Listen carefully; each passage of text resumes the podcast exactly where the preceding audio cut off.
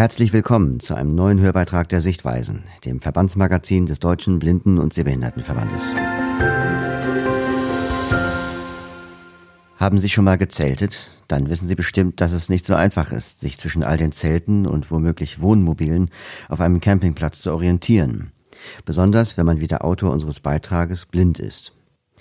Wie es mit ein paar Tricks trotzdem gelingt, sich auf einem Zeltplatz zurechtzufinden, schildert Michael Ritter in einem Artikel in der Mai-Ausgabe der Sichtweisen. Noch mehr Tricks, auch aus anderen Lebensbereichen, verrät er in seinem Blog blindleben.blogspot.com. Peter Treuner, Sprecher der Deutschen Zentralbücherei für Blinde, liest Ritters Bericht. Orientierung auf dem Zeltplatz. Zelten kann abenteuerlich sein, oder auch besonders, wenn man nichts oder nur wenig sieht. Um nicht plötzlich ein fremdes Zelt zu betreten, hat unser Autor einige Tipps und Tricks parat. Als blinder Camper hat er vieles selbst ausprobiert, um sich ohne sehende Begleitung zurechtzufinden. Neue und altbewährte Technik hilft dabei ungemein. Von Michael Ritter die meisten Campingplätze sind für blinde und sehbehinderte Camper, was die Orientierung angeht, doch ein wenig herausfordernd. Das gilt besonders für die Zeltwiese. Sie ist einerseits sehr wandelbar, mit stetig neu entstehenden und wieder verschwindenden Hindernissen, von Zelten über Schnüre bis zum auf dem Boden stehenden Campingkocher, und zum anderen oft frei von befestigten Wegen. Für mich als blinder Mensch mit einem unzuverlässigen Mini-Sehrest kommt es stark auf die tatsächlichen Gegebenheiten vor Ort an. Das gilt auch für die Wahl des richtigen Zeltstandortes. Ich muss die Dinge so gestalten, dass ich auch ohne jede visuelle Wahrnehmung meinen Weg finde, was nicht immer einfach ist. Mein aktueller Lieblingscampingplatz besticht durch eine für mich gute Struktur – und auch wenn der Weg von meinem Stammplatz zu den Waschräumen doch manchmal ein wenig sportlich ist, fühle ich mich hier einfach pudelwohl. Nach einem ersten Wochenende mit sehender Begleitung finde ich nun alles Wesentliche allein, auch mehrere Wanderwege, die vom Campingplatz abgehen, so dass ich nicht immer nur auf dem Platz bleiben muss. In Sachen Orientierung hilft auch die Wahl des richtigen Standorts für mein Zelt, das ich natürlich nicht gern mitten auf die Zeltwiese stelle, sondern eher an den Rand und möglichst so, dass ich auf dem Weg zur Toilette und anderen Zielen markante Punkte und Orientierungslinien zur Verfügung habe. Daneben hilft auch der am Platz entlang verlaufende Bach und die nur tagsüber befahrene Straße auf der anderen Seite. Außer dem richtigen Standort gibt es weitere kleine Tricks, die die Orientierung und das Wiederfinden des eigenen Zeltes erleichtern. Mit Schlüsselfinder das Zelt finden. Falls ich mal einen etwas ungünstigeren Standort erwische, hänge ich einfach einen Schlüsselfinder an mein Zelt bzw. unter mein Vordach, dessen Fernbedienung ich immer dabei habe. Wenn ich einigermaßen in der Nähe bin, kann ich auf Knopfdruck das Signal auslösen und mein Zelt akustisch orten. Wichtig ist, das Gegenstück nicht im Zelt selbst aufzuhängen, denn das dämpft den Schall teils so sehr, dass man aus einigen Metern Entfernung nichts mehr hört. Und natürlich muss das gewählte Modell eine gute Reichweite haben. Von Bluetooth rate ich eher ab. Die Reichweite ist meistens zu gering. Aktuell nutze ich einen Schlüsselfinder von Vodafone, der auf Wunsch gleich mit vier Empfängern kommt. Man kann sich also auch gegen leere Batterien im Empfänger absichern. Apropos Batterien. Auf der Rückseite des Senders habe ich mit etwas Isolierband eine Ersatzbatterie angeklebt, denn wir wissen ja alle, wann Batterien am ehesten leer sind. Erleuchtung in der Nacht. Wer noch ein wenig Sehrest hat, dem hilft besonders im Dunkeln vielleicht auch eine Campingleuchte, eine Stirnlampe, eine am Zelt angebrachte Taschenlampe oder ein Knicklicht, das Zelt nach einem nächtlichen Toilettengang wiederzufinden. Bei Knicklichtern sollte man aber auf Qualität achten. Die meisten zum Beispiel bei Amazon verkauften Produkte glimmen nach wenigen Minuten nur noch müde vor sich hin. Eine interessante Alternative sind übrigens auch Markierungsleuchten für Fußgänger.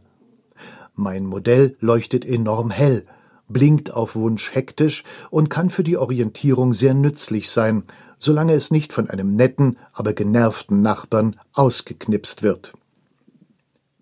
GPS Ortung mittels Smartphone es kann auch durchaus sinnvoll sein, die GPS-Koordinaten des Zeltes auf dem Smartphone zu speichern, beispielsweise mit Hilfe der App Blind Square. Auf einer großen Wiese ist die Ortung oft erstaunlich genau und man kommt mit Smartphone-Unterstützung ziemlich nah ran, worauf dann beispielsweise der Schlüsselfinder die Arbeit übernehmen kann. Das gleiche gilt natürlich auch für andere wichtige Punkte auf dem Platz wie Waschräume oder den Kiosk. Auch Breadcrumb-Apps wie MyWay Classic könnten hier vielleicht hilfreich sein, das habe ich aber noch nicht ausprobiert. Auch ein Kompass ist nützlich. Um sich auf der Wiese zurechtzufinden, kann nicht zuletzt auch der Kompass eine Hilfe sein, sei es ein sprechendes Gerät für blinde Menschen, das ich selbst jedoch noch nicht ausprobiert habe, oder der iPhone-Kompass.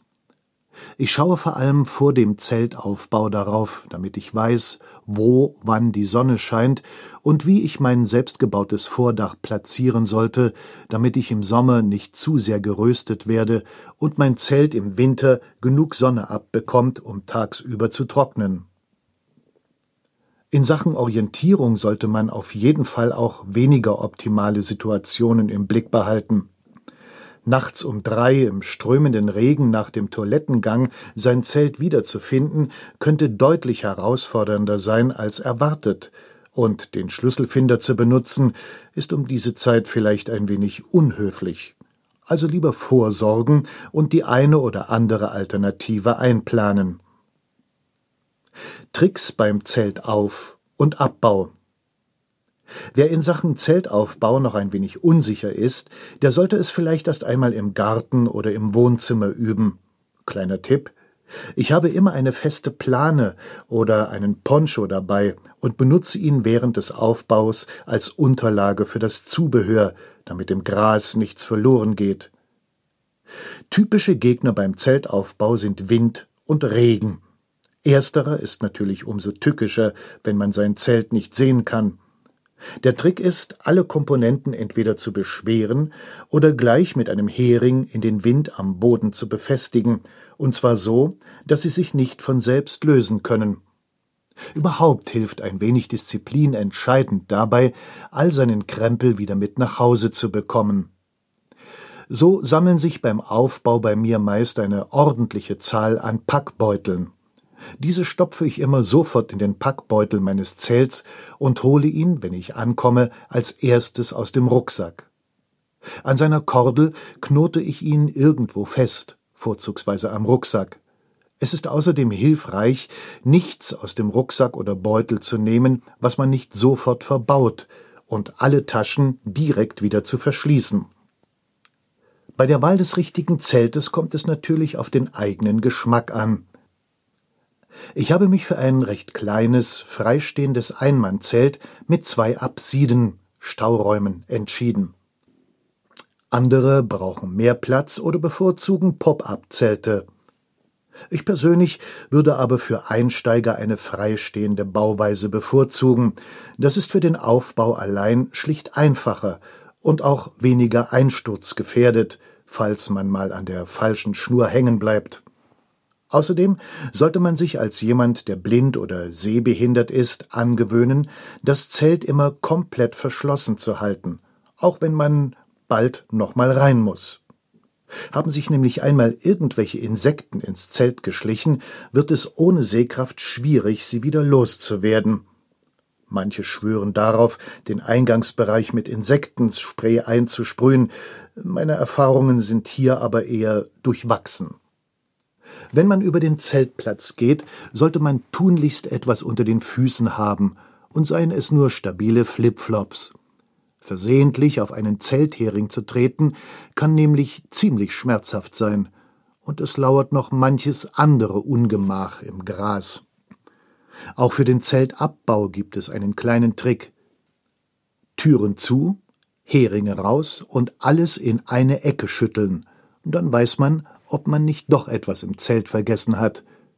Bei mir war es einmal ein Hut, den ich später dann doch recht intensiv gesucht habe. Leben und Lernen. Michael Ritter, 47, lebt in Wiesbaden. Der Text ist ein Auszug aus seiner ausführlichen Darstellung zum Thema Zelten auf seinem Blog https blindleben.blogspot.com slash 2018 slash 12 Campingtipps minus fuhr minus blinde.html. So, nun wissen Sie, wie Sie sich nachts oder mit wenig oder gar keiner Sehkraft auf einem Zeltplatz zurechtfinden. Herzlichen Dank fürs Zuhören. Wir hoffen, der Beitrag hat Ihnen gefallen. Das Schwerpunktthema der aktuellen Sichtweisen ist die UN-Behindertenrechtskonvention, die vor zehn Jahren in Deutschland in Kraft trat.